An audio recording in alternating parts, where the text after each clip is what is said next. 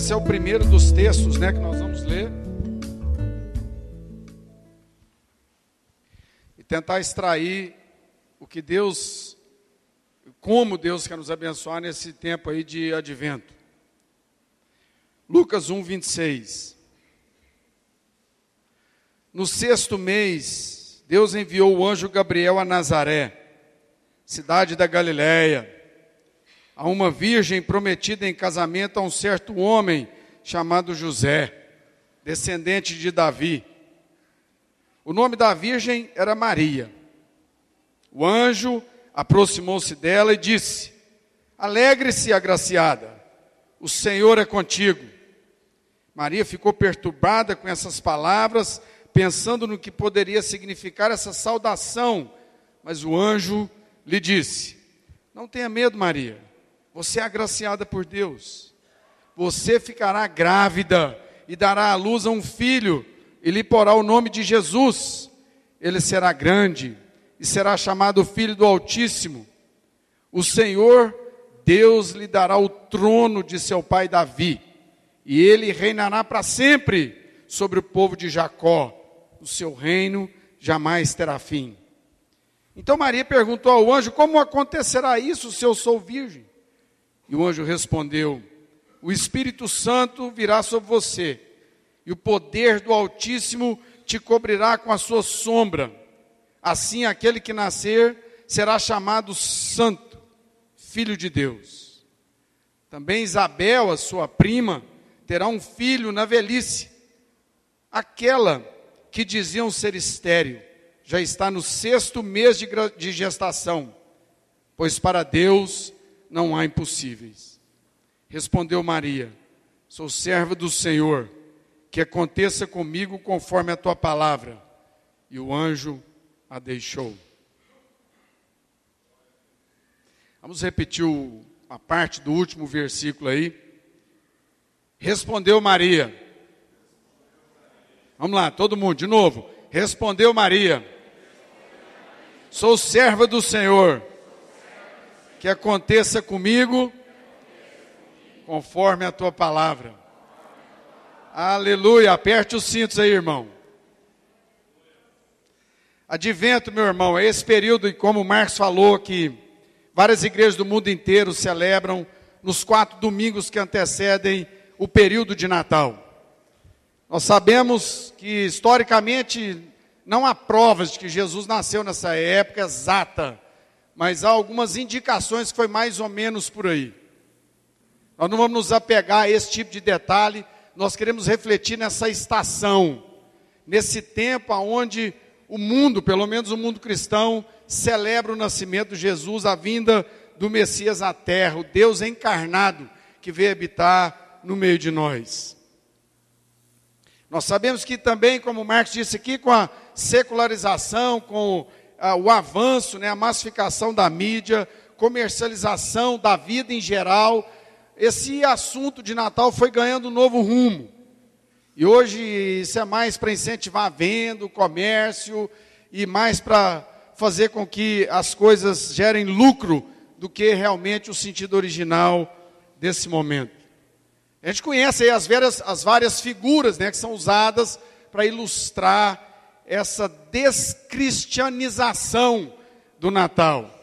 O Papai Noel, o Elvis, os alces, as luzes, as árvores de Natal, a neve, né? Eu não sei para que aqui em Goiânia o povo usa neve para identificar o Natal, mas vamos lá, vamos caminhando, né? Crendo que tem algum sentido nisso aí. E tudo isso, o nascimento de Jesus como fato histórico, como fato teológico, no sentido do nosso conhecimento com Deus, vai ficando esquecido, vai ficando de lado e muitas vezes vai ficando até ridicularizado. Mas em alguns países do mundo, cuja cultura foi fundamentada em numa raiz evangélica, do cristianismo evangélico, o advento é comemorado. Então, esses quatro domingos são um tempo, é, é fácil, né, um tempo de reflexão, de pensamento, onde a gente separa esse período para pensarmos no verdadeiro nascimento de Jesus, o que, é que isso significa para nós e o que significou para eles. Como que nós podemos tirar disso lições que possam nos ajudar num tempo de tanta violência, de tanta incerteza e de crescimento da, de, da desesperança no mundo, no meio dessa avalanche comercial que o Natal acontece. Então, a Igreja Sal da Terra, aqui do setor sul, nós estamos nos ajuntando a essas muitas igrejas do mundo para tentar juntos celebrarmos, compreendermos, mergulharmos no que foi o período de Natal naquela época e o que ele significa para nós. Nesse primeiro domingo, nosso texto central é esse, da visita do anjo Gabriel à jovem Maria. E a nossa pergunta central é: quem é o seu Senhor? Nós vamos falar de senhorio e o que significa sermos, nos submetermos ao senhorio de Deus, a despeito das circunstâncias, ainda que elas sejam as mais difíceis. Advento tem a ver com esperar, tem a ver com antecipação, tem a ver com a expectativa do momento que vem antes do momento. Eu citei hoje de manhã um exemplo engraçado, né? Para mim, eu morei fora muito, muitos anos, mais de duas décadas como missionário, e um dos símbolos modernos de esperar é o sinal amarelo, num semáforo. Então, o sinal amarelo é um símbolo internacional de aguarde, espere. Mas aqui em Goiânia ele tem um, um significado diferente. Eu já percebi. E está aí uma coisa que eu não quero me adaptar. Aqui em Goiânia, sinal amarelo significa reduz e acelera, que o vermelho está chegando. Isso é apenas um sinal cultural, meus irmãos, de que nós somos uma geração que não tem paciência. Se parar, né? Se parar, o cara bate atrás, né? Que nós não sabemos esperar, que nós temos uma angústia muito grande desse momento que antecede o momento final. Nós somos a geração da era digital, da internet, onde cada vez mais as coisas são mais rápidas e o tempo cada vez mais parece escasso. 24 horas por dia parece que não é suficiente. E esperar para muita gente hoje é uma tortura muito grande. Mas nós vamos ter que entender aqui no texto o mundo no qual Maria e José viveram. Para a gente tentar compreender um pouco melhor o que significava para eles esperar a promessa do Messias Salvador. Nós vamos ter que nos colocar no sapato desse povo, para a gente poder entender o que isso significava e quais eram as consequências da resposta da Maria para o anjo.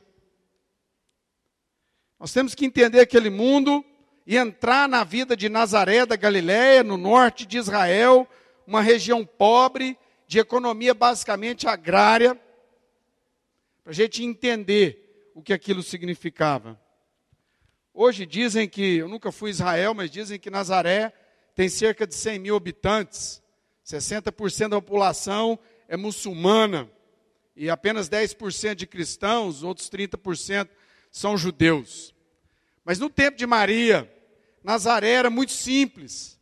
Era uma vila pequena, de poucas centenas de pessoas, e uma vila sem significação nenhuma, sem expressão nenhuma, sem influência nenhuma. Era um lugar esquecido num canto lá do Império Romano. Na época da anunciação que nós vimos aqui, a província da Galiléia estava sob a ocupação militar do Império Romano. Esse lado de cada decoração a gente quer ilustrar com alguns objetos o Império Romano, o imperador, e do lado de cá a vida da Galiléia. Então é mais ou menos isso que nós tentamos com os recursos que nós tínhamos disponíveis. Então, o que significava estar sob a ocupação do Império Romano? O que era o Império Romano que dominava sobre a Galiléia dos gentios? Havia um cara chamado Otaviano, que no ano 27 a.C. se torna ou se faz o imperador de Roma. E ele então, ele mesmo coloca o nome nele de César Augusto. E Augusto é o que deu origem ao nome Agosto, do mês de agosto, e quer dizer, é, dentre várias outras coisas, conquistador. O mundo de Maria era governado por esse cara, César Augusto o fundador de um dos maiores impérios políticos e militares que jamais existiu. O Império Romano governava a maior parte do mundo, desde o Reino Unido até a Índia. E como o império conseguiu muito poder e território. Mas como? Como que o império de César conseguiu poder e território? A resposta é simples: através de poder militar. Força militar, um exército poderoso e sem misericórdia. Através da brutalidade, da violência, do fogo e da espada dos seus generais e dos seus oficiais. Pessoas que não olhavam para o sexo e para a idade, para destruir, para arrebentar, para tomar como escravos, para matar qualquer um que se levantasse contra a força e as ordens do Império Romano. Os romanos não tinham piedade, misericórdia. Tudo tinha que ser feito para aumentar a riqueza do império, para conquistar e construir, construir e conquistar. Houveram muitos generais né, que conta a história mas alguns deles são interessantes para nós aqui. Um deles se chamava General Pompei, que conquistou milhões de escravos por toda a Europa. O objetivo do império era fazer com que os limites do império fossem iguais aos limites da própria terra. Foi a primeira expressão de globalização na história moderna. Alguém que tinha uma visão de conquistar o mundo, de abrir as fronteiras e de dominar todos aqueles territórios para sua própria, para o seu próprio benefício político e também financeiro. Os soldados romanos se divertiam muito, levando as pessoas é, presas. E eles inventavam várias formas de tortura, inclusive eles tinham uma competição de quem conseguia inventar algo que fizesse os seus prisioneiros sofrer mais. E foi o próprio Império Romano, nesse contexto, que inventou a crucificação numa fase onde eles penduravam prisioneiros em, em posições diferentes. Então decidiram que a crucificação era a que mais fazia sofrer. E ali foi estabelecido dessa forma. Um outro general romano chamado Cássius arrasou completamente com uma cidadezinha na Galiléia que chamava Magdala. Essa cidade existe lá até hoje, e quem já foi em Israel já deve ter ido lá. É a cidade onde Maria Madalena, discípula de Jesus, é proveniente. Ali o general Cássio tomou 30 mil escravos. Muitos dos discípulos de Jesus vieram daquelas regiões e eles conheciam muito bem o que significava se levantar contra o império, se opor, se negar ao senhorio de César Augusto. Todos os símbolos da propaganda do império traziam frases que buscavam enfatizar o senhorio, a autoridade e a deidade de César Augusto.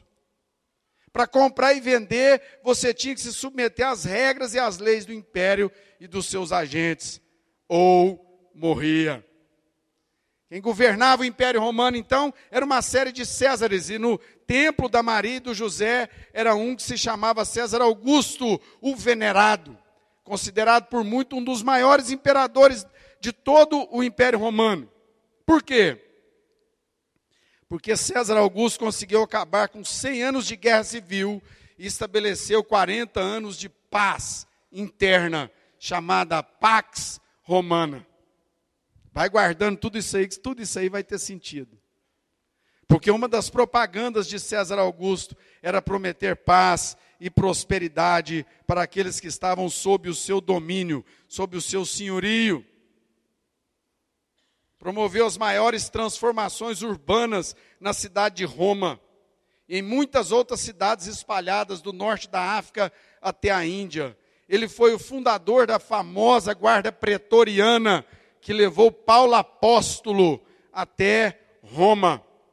Ele era um exímio general e um político extremamente habilidoso, que conseguiu tirar os poderes do Senado e dos oficiais da República Romana, fazendo dele mesmo um único senhor sobre todo o império. Suas estátuas eram levadas junto com os deuses do panteão romano. Seu nome era dito como divindade nos lugares aonde Roma dominava. Ele abriu novas estradas, aquedutos, bibliotecas, teatro e templos foram construídos para que ele mesmo fosse adorado por todas as províncias.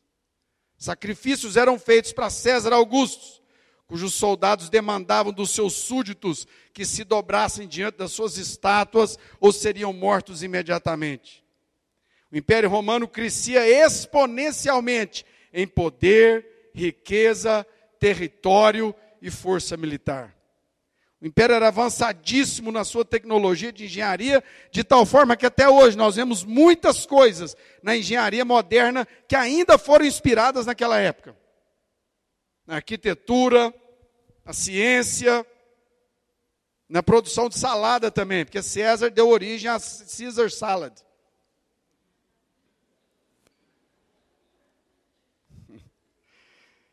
E meus irmãos, se uma família, mesmo a família de Maria, que morava naquele contexto muito pobre, agrário, não pagasse 80% de imposto aproximadamente, eles poderiam perder a terra, que no caso dos judeus havia sido conquistada por Josué, tinha sido passada de geração em geração, e era da terra que cada família tomava a sua subsistência. Os caras entravam nas casas e diziam: ou paga imposto e se submete a César, ou nós vamos tomar a sua terra.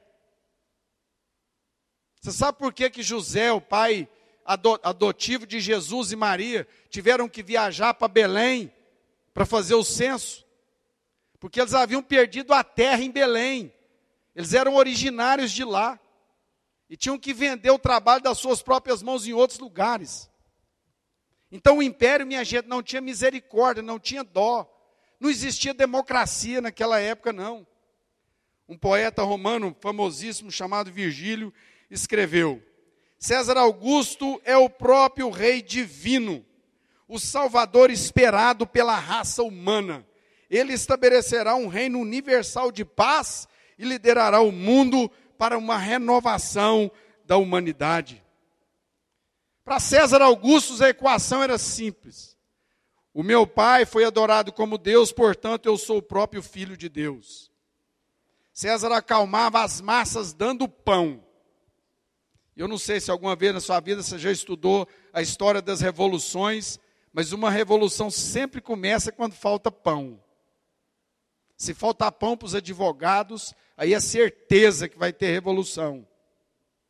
Então César dava pão para as pessoas e as pessoas o adoravam. Estou certo ou estou errado?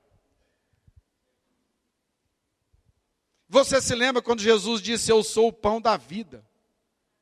Você se lembra quando Jesus multiplicou os pães e peixes para as multidões, e imediatamente depois as multidões o queriam transformar em rei? E César então dava pão para as multidões, para que as multidões se acalmassem e pudessem submeter mais tranquilamente ao seu senhorio. As moedas do império, que era a maior forma de propaganda do império, era a CNN, a BBC, a Rede Globo daqueles dias, onde a propaganda do império é, transitava de país para país, tinha uma escrita muito simples: César Augusto, Senhor e Deus. César é Senhor Pronto e acabou. Você se lembra quando Jesus, em Mateus 22, 15 a 20, é, de 22, de 15 a 22, pede uma moeda aos discípulos? Aquela moeda estava escrita, era a moeda da época do César Tibérios, mas na frente estava escrita César Tibérios, filho do divino Augusto. Do outro lado, trazia a inscrição Maximus Pontífice, que quer dizer sumo sacerdote. César não somente se colocava como o próprio Deus, mas ele era o próprio sumo sacerdote de todos aqueles que criam em alguma coisa, alguma divindade na sua época. A frase era simples, minha gente. Creia em César Augusto e você receberá perdão de pecados. Músicas eram compostas em homenagem a ele e diziam que o seu reino duraria para sempre.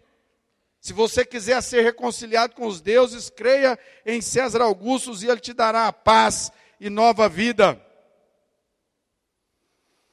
Crê que César é Senhor, ou terá sua vila e a sua casa queimada e os seus habitantes levados como escravo. Então eu te faço uma pergunta nessa noite: será que a mensagem do anjo Gabriel e do Lucas evangelista eram bem-vindas no Império Romano? Que havia nascido um novo rei em Israel, que seria o Senhor eterno, Salvador, aquele que perdoaria pecados? Então nós vamos começando a compreender quais eram as consequências para Maria dizer sim quando o anjo Gabriel a chamou para aquela missão. Mas para entender o processo que Maria compreendeu quando o anjo chegou, debaixo dessas circunstâncias nas quais ela vivia, nós temos que lembrar de Gênesis 3, capítulo, versículo 15. Ali conta de Adão e Eva. E quando Satanás, na forma de serpente, deu uma meia verdade aos dois e o pecado entrou na terra, então ali Deus prometeu que a serpente seria punida e que o filho da mulher iria pisar sobre a cabeça dela, destruindo-a. Então aquela profecia era conhecida pelo povo de Israel, eles sabiam que um dia viria um Salvador, viria um Messias, e ele conquistaria Satanás, ele venceria os poderes do mal, ele seria o conquistador que perdoaria pecados e que finalmente libertaria o povo de Israel do pecado que havia assolado Adão e Eva. Uma outra profecia que é muito clara e que muito provavelmente estava na mente de Maria quando o anjo a visitou foi Isaías 7,14. Isaías viveu 700 anos antes de Cristo. E passando a história assim bem rápido, né? Porque não temos tempo suficiente, a profecia dizia: Por isso o Senhor mesmo dará a vocês um sinal a virgem ficará grávida e dará um filho, e ele será chamado Emanuel, Deus conosco. Lucas 1, 26, meus irmãos, é provavelmente o evangelista Lucas fazendo uma pesquisa científica com Maria, tirando da boca dela essa história e é tremendo como que ele mostra ser um pesquisador fantástico, porque ele começa o texto citando uma cidade chamada Nazaré. Minha gente, Nazaré não era nada. Não existe menção da cidade de Nazaré nos, nos, nos, livros, nos registros do Império Romano, nem do Império Assírio, nenhum desses impérios antigos, porque Nazaré não era nada. Lucas então mostra que ele foi um pesquisador fenomenal, porque ele fez questão de ir lá no detalhe. Ele fez um trabalho antropológico na, na produção dessa história aqui, e isso mostra que a história é verídica. Agora, eu acho tremendo aqui que Deus envia o anjo Gabriel a Nazaré. Pensa bem nessa frase. Tinha tanto lugar bom no Império Romano, rico, com poder, com ouro, com prata, com roupas de seda, com sandálias feitas pelos melhores artesãos, artesãos da época, com construções fenomenais, impressionantes. E o anjo Gabriel, agora eu quero que você um pouquinho, minha gente, porque na Bíblia fala de dois tipos de anjo, e nós cremos nos anjos. E aí começa a primeira coisa: tem anjo do bem e anjo do mal. Foram os anjos do mal que caíram e fizeram Adão e Eva pecar. Então o anjo Gabriel, ele é o líder dos anjos de Deus. Ele era um cara importantíssimo em toda a cadeia espiritual de quem era de Deus. Cara era o cara. Aí aonde ele foi? Para Nazaré. Olha essa frase. O anjo Gabriel foi a Nazaré. Não faz sentido. Ela é um choque nela mesma. É a mesma coisa de falar, o presidente Obama foi na casa do Flávio. Tem nada a ver, ninguém vai acreditar. Que coisa é essa? Como que Deus vai mandar o seu principal anjo para Nazaré da Galileia? É porque ali Deus começa então a nos dar lições fenomenais. Porque uma das lições tremendas desse texto, minha gente, é que Deus manda os seus recursos através de fontes inesperadas. Deus opera de fontes que a gente não conhece, não sabe e não espera. Então, nesse tempo de advento, quando a gente estiver esperando algo de Deus, é melhor que você abra o seu coração e a sua mente, porque Deus pode mandar a resposta para você de forma completamente inesperada, fora do programa, assustadoramente inesperada. Até a Maria apavorou. Que isso? Que visita é essa? Quem é que está vindo na minha casa? Ninguém vem em Nazaré. Que, Quem quer vir tirar fotografia em Nazaré? Nazaré não existe nem no Facebook, minha gente. Nem no Twitter, nem no Zap Zap. Ninguém passa em Nazaré. Por que, que Deus mandou o seu principal enviado a Nazaré? E o pior de tudo, para o sentido do, do lado de lá, Deus manda-o para falar com Maria. Mas vamos entrar no texto mais um pouco, pensar quem era José. José era o noivo da Maria, provavelmente um adolescente, trabalhador duro, pobre, mas ele era de linhagem real, real de Davi. Tinha expectativa, ou tudo que ele podia sonhar na vida era casar com aquela jovem, viver a sua vida ali, dar continuação na família com o seu trabalho. Sem muitas ambições, sem muita perspectiva, ali naquela vila pequena, talvez ter filhos, ensinar os seus filhos a sua profissão e esperar que o Messias viesse para as coisas melhorarem. A Maria? Quem era Maria? Infelizmente, minha gente, na igreja evangélica, a gente, por questão de preconceito, nós paramos de pensar sobre a Maria. Nós paramos de extrair lições da vida da Maria. E a Maria, nesse texto, ela abre algumas coisas aqui fenomenais para nós. Vamos lembrar que, primeiro, naquela cultura, como diz o texto, estar noiva era uma coisa séria. Você vê como que a Maria leva a sério a sua espiritualidade, apesar dela ser uma mulher simples, de família pobre, sem influência e muito provavelmente analfabeta, porque as mulheres naquela época não tinham acesso à escola talvez ia na sinagoga mais próxima, uma vez todo sábado, e conhecia a lei de Deus através daquilo que ela escutava. Uma mulher muito simples, provavelmente buscava água na fonte mais próxima, uma vez por semana, ia buscar lenha para assar o pão, sentava num banquinho de madeira, igual aquele ali do seu Paulinho. Não tinha nada de pompa, de coroa, de tapete, de passas de prata, de riqueza. Às vezes tinha um ou dois vestidos, uma ou duas sandálias feitas de couro por um artesão mais ou menos que vivia ali perto da vila. Agora a coisa mais interessante do texto é que a gente olha para Maria dessa forma e talvez ela possa passar aos nossos olhos como uma pessoa desprezível, insignificante. A gente vê tanta gente assim na rua, porque nós somos impressionados pela aparência, mas veja como Deus visita Maria, o que é que Deus fala dela. Então, a surpresa não vem só com o anjo visitando Nazaré, mas com o que o anjo fala para Maria. Ele diz assim: mulher, mulher agraciada, alegre-se. Esse anjo está de brincadeira, meu. Alegre-se. Eu ganho salário mínimo. Pago 80% de imposto para César. Tudo que eu ganho não sobra nada, eu custo alimentar meus filhos, moro numa casa miserável, numa vila completamente sem expressão. Esse anjo está brincando? O que, que é isso? Alegre-se como? Então, meus irmãos, nós começamos a compreender aqui que Deus envia a sua mensagem de fontes inesperadas a lugares inesperados, mas também Deus, ele opera coisas tremendas e totalmente diferentes da nossa, da nossa perspectiva. Ele nos vê não como o sistema nos vê, como as outras pessoas nos veem. Deus olha para aquela mulher e diz: Você é agraciada. Pode se alegrar, porque Deus se alegrou com você. Ele derramou sobre você a sua graça, e a sua graça, como diz o apóstolo Paulo, te basta.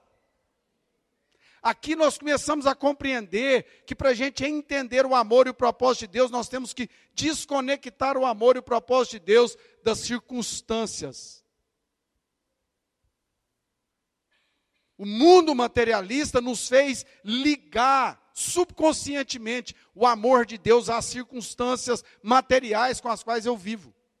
A minha experiência humana, ela acaba sendo revelada e materializada nesse tipo de sentimento. E aí vem Deus aqui com a Maria, acaba com isso tudo. Alegre-se, Maria. Você está aí na sua casinha simples, na sua água simples, fazendo o seu trabalho rústico, porque Deus te agraciou. Meus irmãos, que expressão maravilhosa. Que coisa tremenda Deus chegar ali. Maria assusta e o anjo diz para ela: Você achou favor diante de Jeová. Ele te escolheu, ele te separou para uma missão muito especial. Ele te deu favor. E a palavra favor aqui é a mesma palavra para graça. Graça que nós recebemos de Deus, graça que ninguém merece. E Deus continua então a sua lição didática para nós. Não há nenhuma indicação no texto que fale que Maria fez alguma coisa para merecer graça. Para ter sido abençoada com aquele chamado, com aquela missão, nada. Nós é que inventamos um punhado de coisa ao redor disso, mas o que Deus quer deixar aqui é: a minha graça eu te dou, ela te basta, e eu dou não porque você merece, mas porque eu te amo, porque eu te quero, porque eu desejei a sua vida, amém? Ela é desmerecida. Deus escolhe Maria e a Maria de Nazaré. Mas por que Maria, gente? Por que não uma moça estudada, fluente, inteligente, bem conectada, com PhD, jornalista, professor, advogado, ou médico, que falasse três línguas. Por que não? Por que, que Deus resolve fazer um negócio desse? Porque Deus é um Deus de graça. Ele não é um Deus de meritocracia. Ele é um Deus que visita os qualquer uns em qualquer lugar. E enche a pessoa de graça como ele enche a graça aquele que mora na casa mais sofisticada do planeta. Aleluia! O fato que Deus visita Maria em Nazaré significa que Ele visita eu e você. Que não depende do que nós fazemos, do que nós conquistamos, do que nós conseguimos realizar com a nossa própria força. Deus é um Deus de graça porque Ele é um Deus de graça. Alegre-se. Porque nós somos todos recipientes da mesma graça. O mesmo Deus que visitou Maria e falou: O meu filho será habitará em você. Ele diz, através depois da vinda do Espírito Santo, que esse mesmo Jesus habitaria em todo aquele que crê, pela graça. É a mesma missão, é a mesma bênção, é o mesmo privilégio. Agora, gente, presta atenção nisso aqui. Maria chega para um anjo e fala assim: Mas anjo, como sucederá? Vamos repetir essa pergunta? Anjo, como sucederá? Vira para quem está do seu lado, mesmo que ele não aparente ser anjo, pergunta assim: anjo, como sucederá? Aleluia. A Maria vira para ele e fala assim: anjo, como sucederá? Eu sou virgem. Jovens, jovens, solteiros e solteiras, quando a Maria recebe um chamado do Supremo Deus de carregar o próprio Filho de Deus no seu ventre, a missão mais importante de toda a humanidade, ela não negocia os seus valores, não deu jeitinho. Eu vou dar a luz ao Filho de Deus, vou resolver isso amanhã cedo com autorização divina. Não, anjo, eu sou virgem. Eu não vou abrir mão. Eu tenho princípios. E o anjo fala: não tem problema. Deus sabe. Vai ser um milagre. E Maria estava dizendo para ele, quando ela disse como sucederá: tem que ser por milagre, porque eu não vou abrir mão dos meus valores. Deus sabe. E é nesses momentos de aperto, quando nós temos essas possibilidades espirituais, é que Deus verifica os nossos valores lá no fundo. Como sucederá, Deus? Eu não vou abrir mão dos meus princípios, eu não vou abrir mão da minha identidade, eu não vou abrir mão daquilo que eu creio. Como sucederá, Senhor? Tem que ser por milagre, para me saber que é do Senhor. Não tem jeitinho, não tem meia volta, não tem jeito de achar um caminho mais curto aqui, não, meus irmãos. Apesar do chamado ter sido tremendo, ela não negocia a virgindade dela. Não naquele ponto. Mais tarde ela casou e teve outros filhos. Maria se assusta com a visita do anjo, poderia ter sido um agente de César, querendo colocar sobre ela o peso do império, mas parece que ela começa a se identificar com o vocabulário, a narrativa do anjo, a similaridade do que ele trazia com as profecias que talvez ela ouvia nas sinagogas. E Maria prova que ela não é somente uma mulher de um lugar simples e de vida simples, mas ela é uma mulher de fé simples. Ela tem fé porque ela crê no que Deus diz. Ela sabia pouco, mas no que ela sabia, ela cria. Eu amo a Deus e eu confio que Ele vai escrever a minha história. Talvez porque ela tinha pouco a perder. Porque é quando a gente começa a acumular coisas que a gente começa a defender. Talvez, ninguém sabe. Mas o pouco que ela tinha, ela mostra que estava pronta a colocar na mesa e arriscar. Porque ela entendeu o chamado. Não há impossíveis para Deus. Maria sabia que responder sim para o Senhor naquela hora ia trazer consequências sobre ela. E quais seriam as consequências? Uma das consequências é que Maria poderia ter sido arrastada para a praça pública, ter a roupa dela rasgada na frente de todo mundo e apedrejada até a morte. Porque a lei dizia: todo mundo ia chamar ela de prostituta, ela ia passar para a história como tal, ia perder a sua identidade, o seu sonho, a história, o futuro, a reputação da família, de José e de todo mundo que era ligado a eles. Maria devia olhar para aquela situação e falar: eu não aguento mais esperar. Eu não aguento mais esses soldados romanos ocupando a nossa terra, tomando nosso dinheiro, oprimindo com as suas leis, mandando a gente adorar a César. Quando que isso vai acontecer, Senhor? Às vezes, na angústia da espera, ela se colocou disponível, é comigo, é agora, é para esse momento. Por isso, ela colocou tudo em risco. Meus irmãos, uma coisa é a gente esperar na praia, quando você está de férias, esperando o cara trazer água de coco para você lá na rede. A outra coisa é esperar quando você está com dor de dente. Maria estava esperando com dor de dente, minha gente. Então ela falou: é para agora, é urgente. O nosso povo não aguenta mais tanta opressão, tanta miséria, tanta tirania, tanta violência. E ela disse: Senhor, eu estou pronta para ser a tua serva. E quando ela disse: Eu estou pronta para a sua serva, Maria quebra outro paradigma de que os filhos são empecilho para a missão de Deus, para a obra de Deus, para o chamado de Deus. Não, não vou ter filho, porque filho vai ser um problema, vai ser um impedimento, vai ser um abacaxi, como é que eu vou administrar isso? Deus está me chamando para isso, para aquilo, para aquilo, não posso ter filho. A Maria foi a primeira a quebrar esse negócio. Falou, então vou acabar, vou cumprir a missão de Deus com um filho na barriga.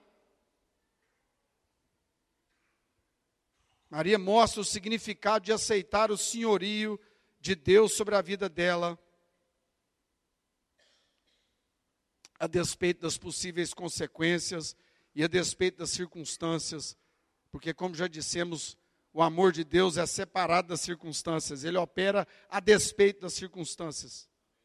Meus irmãos, vamos só relembrar rapidinho qual era a proposta do imperador César Augusto. Promessas similares às profecias referentes ao Messias. Creia no reino de César Augusto, você vai ter paz. Prosperidade, perdão dos pecados e será parte de um reino que jamais vai terminar. Agora, trazendo isso para os nossos dias, não há muita diferença. De muitas narrativas que a gente encontra por aí. Algumas mais sutis do que outras, mas na grande parte delas, o que elas querem produzir é um reino para si mesmas. Vamos pensar em algumas narrativas que estão atraindo milhões de pessoas. E ao mesmo tempo que atraem para elas, elas os afastam de Deus.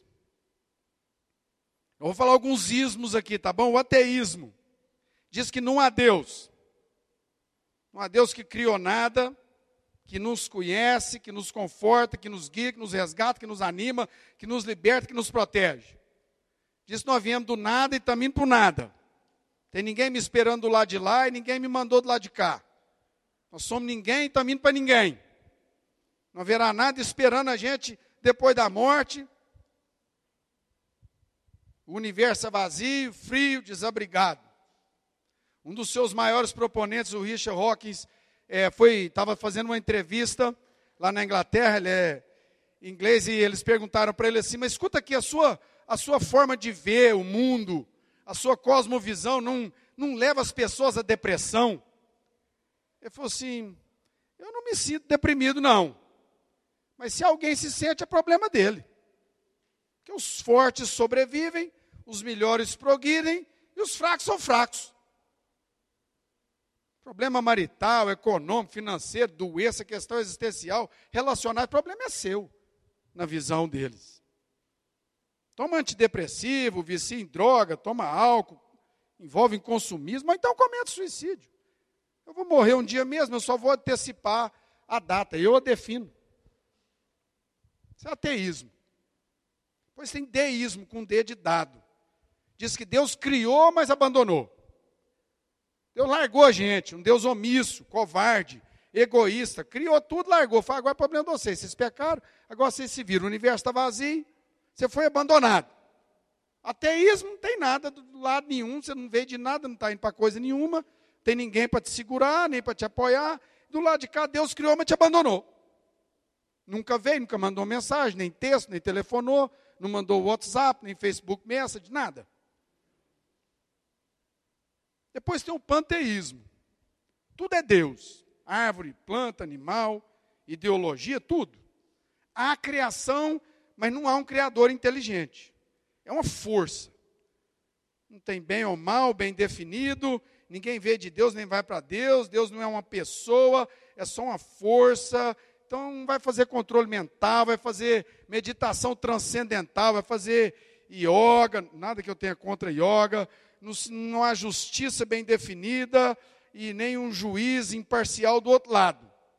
Nada harmoniza a vida, nem bem, nem mal, nem certo e errado, tudo é referencial. A justiça é a justiça de cada um.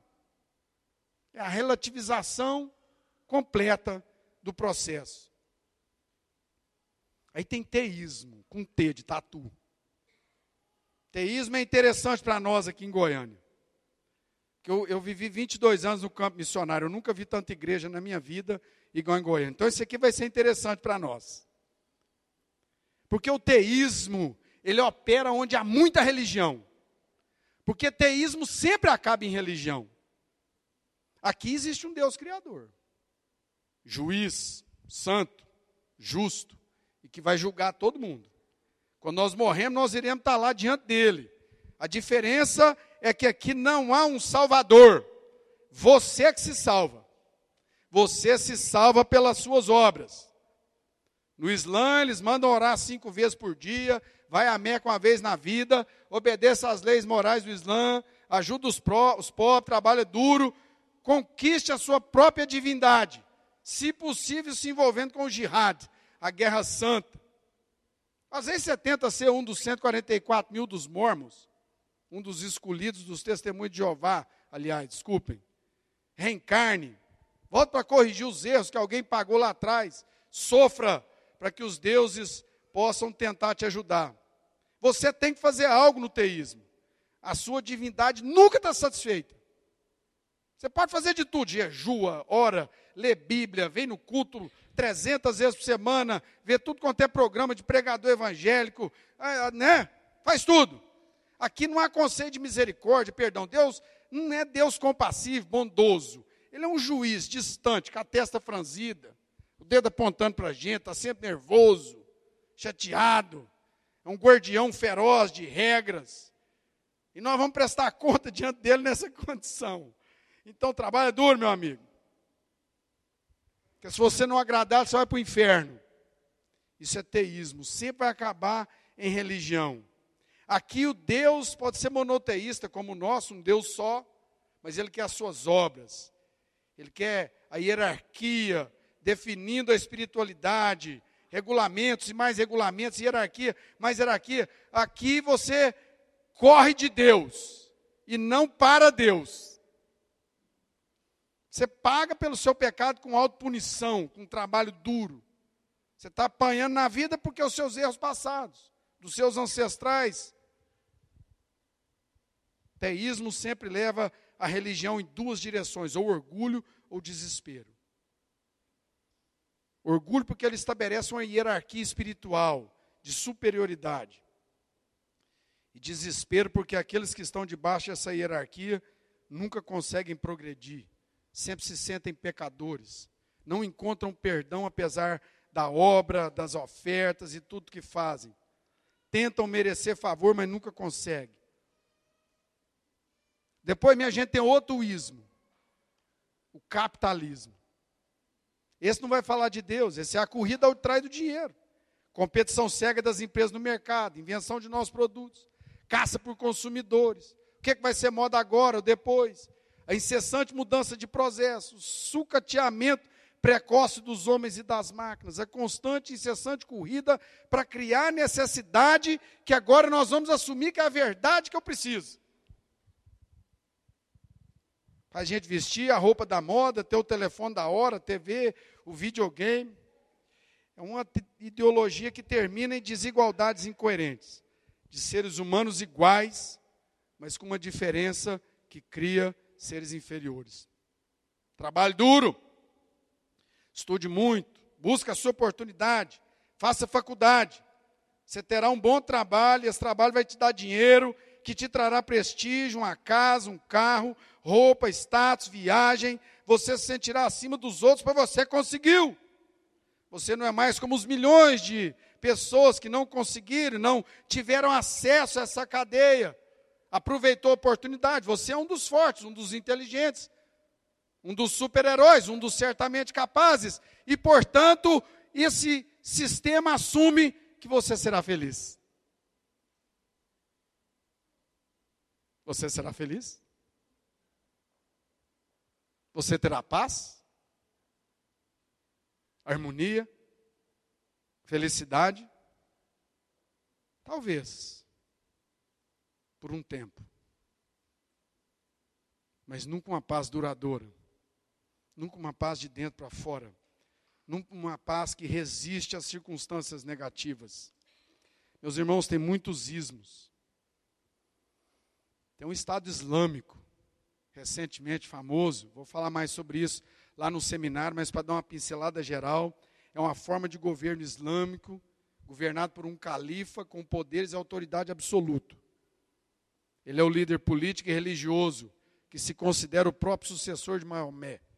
O objetivo é estabelecer um império global, onde existe só uma linha religiosa, a dele. Política, a dele o seu líder e fundador, o Abu Bakr Bagdad, conclama os seus discípulos e soldados a beber o sangue de todos os infiéis da terra por onde eles passarem. A mensagem é simples: converta-se, fuja e morra depois, ou morra agora. Aí tem um cristianismo. Aí tem um cristianismo. Aí vem o anjo Gabriel a Nazaré no meio de todos esses ismos e da força impressionante que eles têm sobre a nossa alma.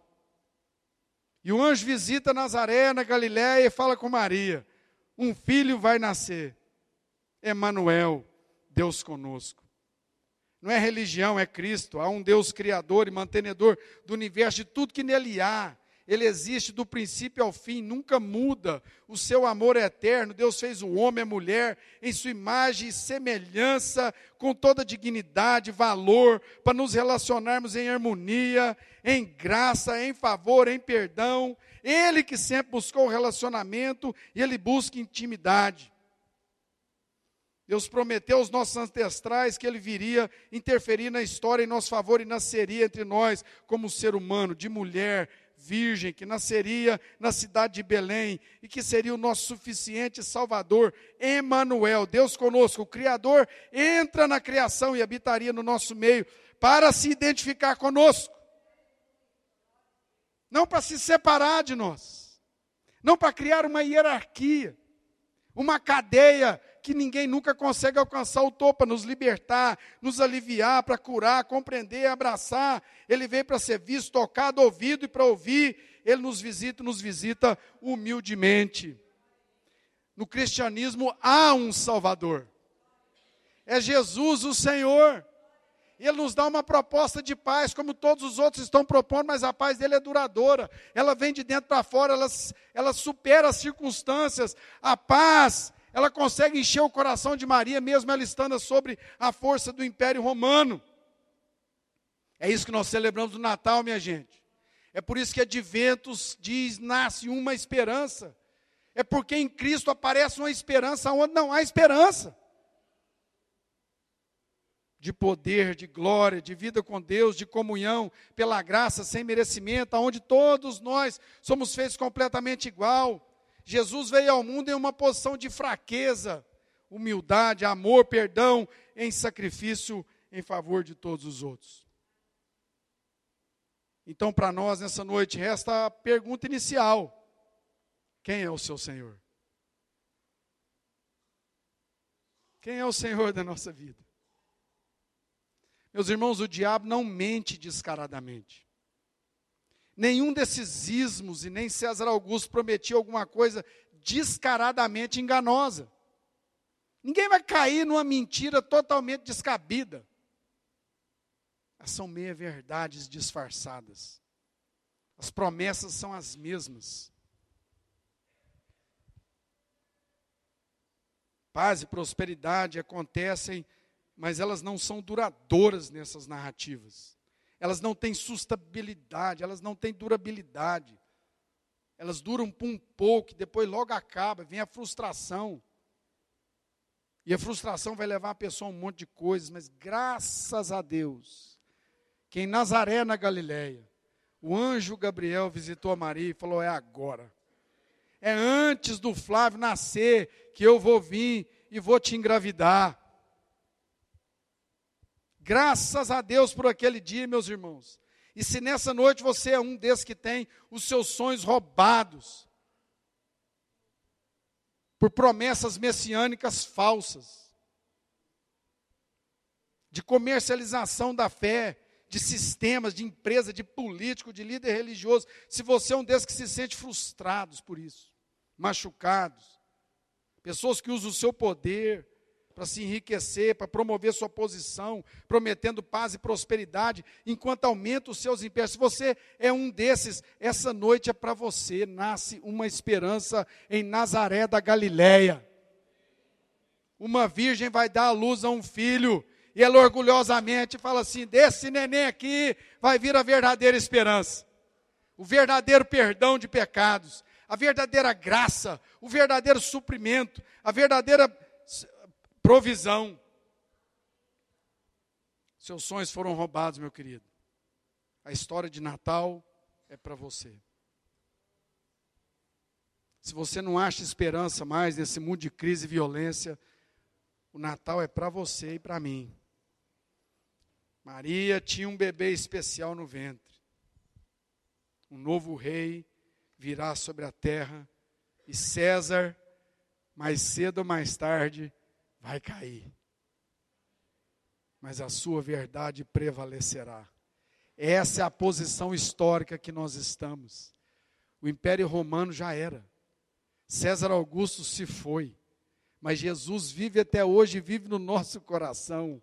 Ele está perdoando pecados e curando gente nessa mesma hora que eu falo aqui. Milhões de pessoas no mundo inteiro, através das gerações inteiras, podem testemunhar disso, sob as maiores hostilidades e dificuldades e circunstâncias difíceis, e dizer: Jesus veio até e me salvou, eu me sinto salvo, eu vou para Ele, eu sou dele, eu tenho destino. Eu não sou um filho do nada nem do ninguém, eu estou indo para algum lugar e vou ser recebido com perdão, com amor, com festa. Meus irmãos, quando nós nos sentimos exaustos pela opressão, como aqui Maria sentia, se perguntando quando vai acabar essa tirania de César? Até quando? O anjo Gabriel vem na casa dela. E a visita de Nazaré diz que Deus visita os lugares nenhum e as pessoas de nada. Então, nessa noite, eu quero terminar te fazendo essa pergunta qual é o seu Senhor. E eu quero fazer dois apelos especiais. Um, se você não conhece a Jesus ainda, como seu Senhor e Salvador. Se você estava indo em direção a mais um Natal comercial, bebedeira, vazião, ressaca, sem propósito, nessa noite, Deus pode te dar um propósito. E o propósito é você conhecer o Jesus, o Filho de Deus que veio à terra para salvar, curar e nos fazer felizes e felizes de verdade. Há alguém aqui nessa noite que quer se entregar a Jesus, que quer dizer nessa noite: Eu aceito o seu senhorio sobre a minha vida. Há alguém. Se tem, eu gostaria de orar por você e para você. Não tenha vergonha. Esse, quem sabe, é o seu dia. Dizer, chegou a minha hora. Chega. Chega de ficar tentando aqui e ali. Esse é o momento, essa é a noite em que eu vou conhecer o meu Salvador. Que eu vou me reconciliar com meu Criador através do Filho do Deus vivo que veio à terra como ser humano. Tem alguém? Levante um dos seus braços. Eu gostaria de orar por você e para você. Alguém, se alguém, depois também você pode vir aqui. Mas eu gostaria de orar também pelas pessoas que estão se sentindo cansadas e sobrecarregadas. A força de César Augusto está muito sobre a sua vida. A pressão, a opressão, o abuso. Ainda que isso venha ou tenha vindo de alguma religião, eu gostaria que você ficasse de pé para que nós pudéssemos orar. Esse Natal é para você. Nós estamos aqui para que Deus promova a restauração do sentido original da vinda do menino Jesus. Nessa noite o Senhor diz para você: você é agraciada. Você vai receber a minha graça, sem você fazer nada. Você já começou como vencedor ou vencedora. Tinha um preço para pagar e ele já foi pago. Você vai ser liberta da dívida religiosa, que não existe mais. Ela foi paga. Jesus pagou. Um filho se nos deu. E o seu nome é Emanuel. Deus conosco. Se há mais pessoas, levante-se, vamos orar. Se você é um desses que anda cansado e sobrecarregado, vem até a frente, dê um passo, sai do seu lugar. A banda já está aqui. Tem vergonha nisso não, gente. Vergonha é vir na igreja e sair do jeito que você chegou. Deus quer nos transformar, Jesus quer nos renovar. Advento é tempo de renovar a esperança.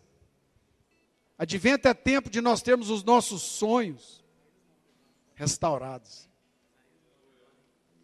Ah, mas você não sabe as minhas circunstâncias. As circunstâncias de Maria me dão uma indicação de que não há impossíveis para Deus. Por pior que sejam as suas circunstâncias, elas não são piores do que Maria e José. Ninguém vai te apedrejar lá de fora. Ninguém vai arrancar a sua roupa e te chamar de prostituta na rua. Hoje Jesus quer restaurar os seus sonhos, a sua esperança. Hoje Jesus quer revisitar a sua vida, curar o seu coração. Feche seus olhos, vamos orar.